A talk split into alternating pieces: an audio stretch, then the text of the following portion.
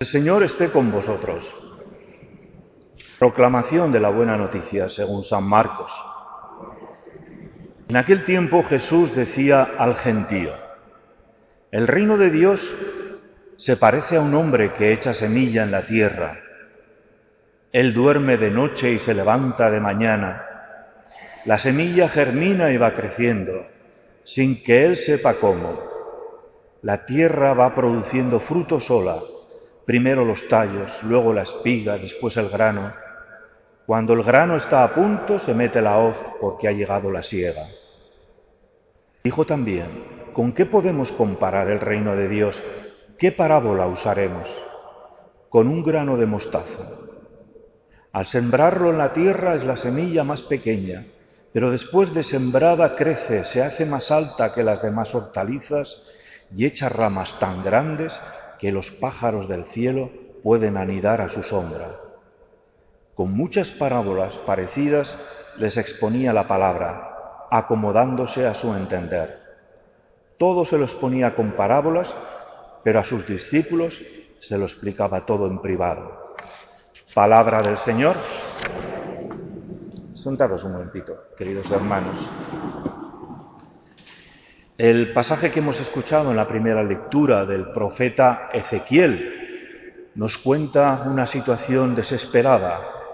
El pueblo de Israel está viviendo la mayor catástrofe de su historia.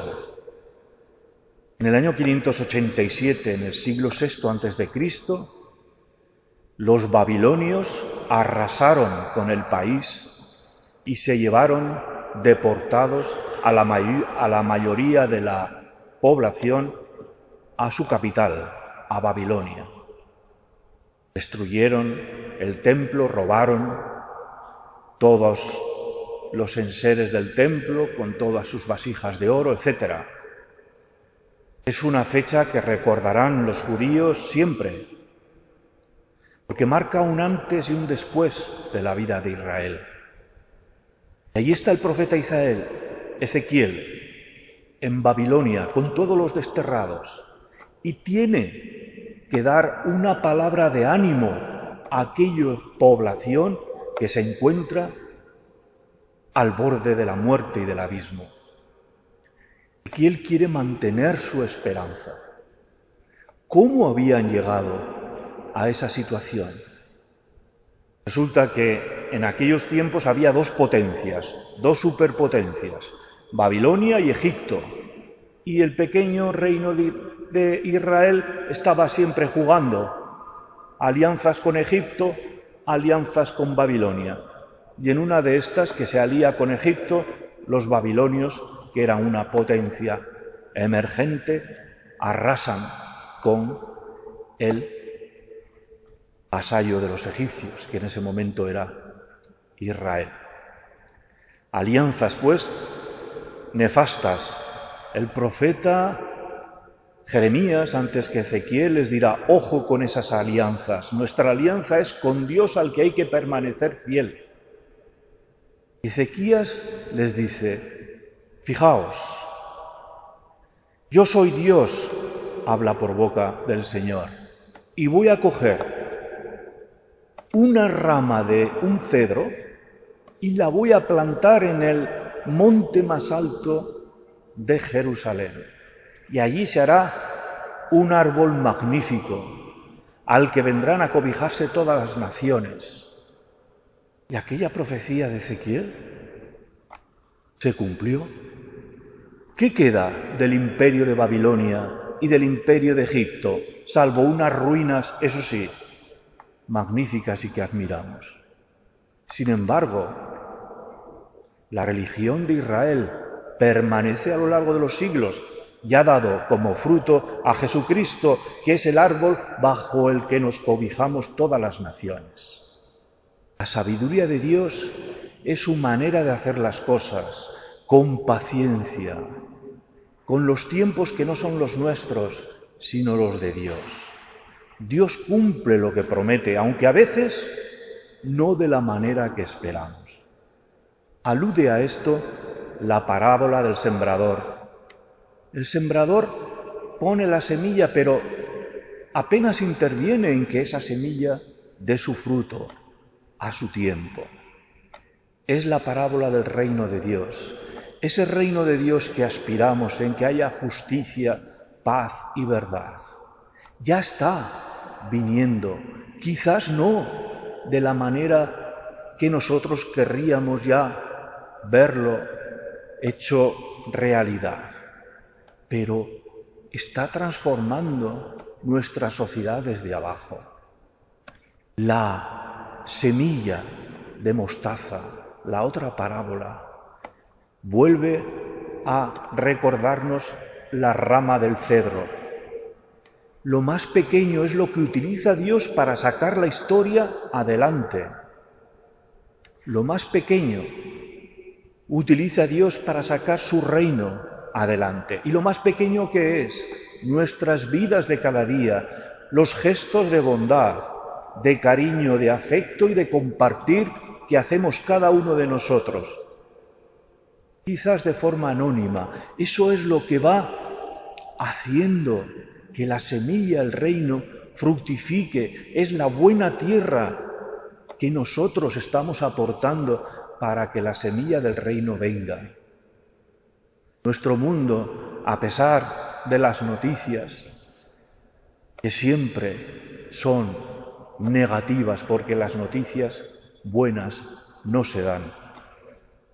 Sí, sale adelante porque la mayoría de las personas de nuestro mundo cada día trabajan, trabajamos por hacer en nuestro pequeño rincón algo mejor de la convivencia y de nuestra vida.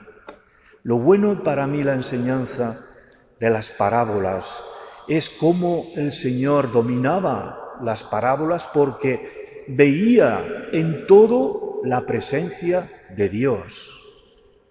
Veía cómo los sembradores sembraban y cómo sembraban la, la semilla de mostaza y de ahí saca una lección sobre Dios. ¿Por qué? Porque Jesús tenía un vínculo con su Padre Dios que le permitía estar como iluminado para descubrir su presencia en todas las cosas. Y digo que lo bueno de esto es que nosotros también podemos descubrir la presencia de Dios cada día en lo que nos rodea, incluso en lo más nimio.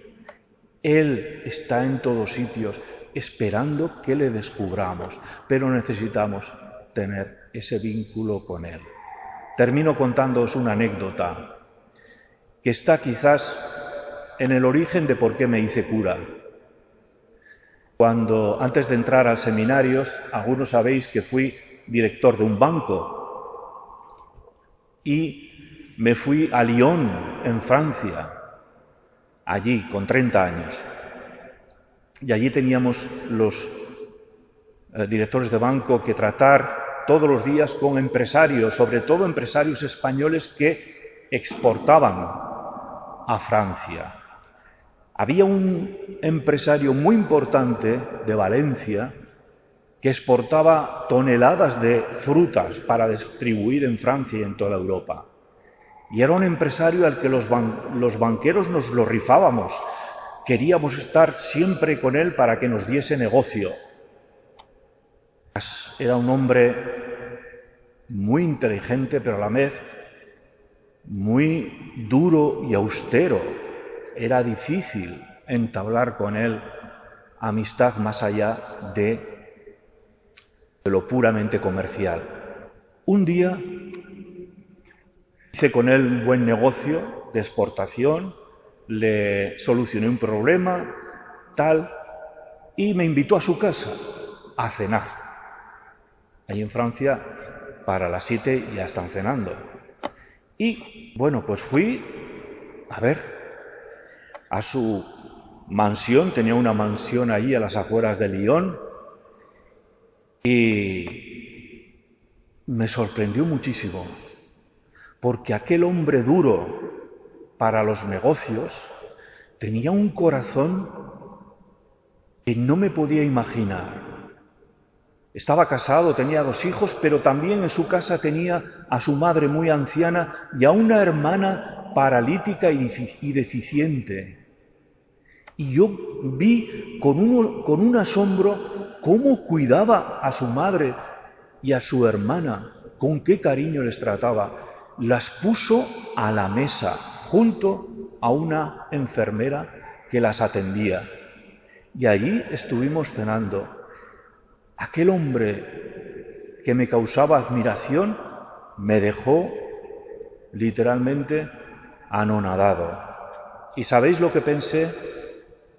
Digo, si este hombre con lo que es es capaz de amar como está amando a su familia, a su madre y a su hermana, ¿cómo nos amará Dios? Y aquella especie de iluminación que me vino me tuvo durante mucho tiempo emocionado.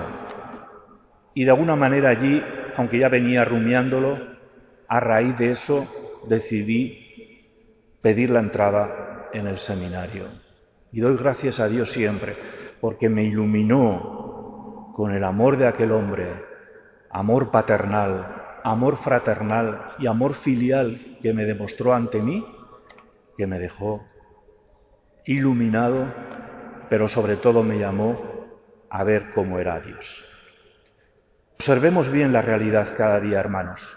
Dios anda por ahí esperando que le descubramos.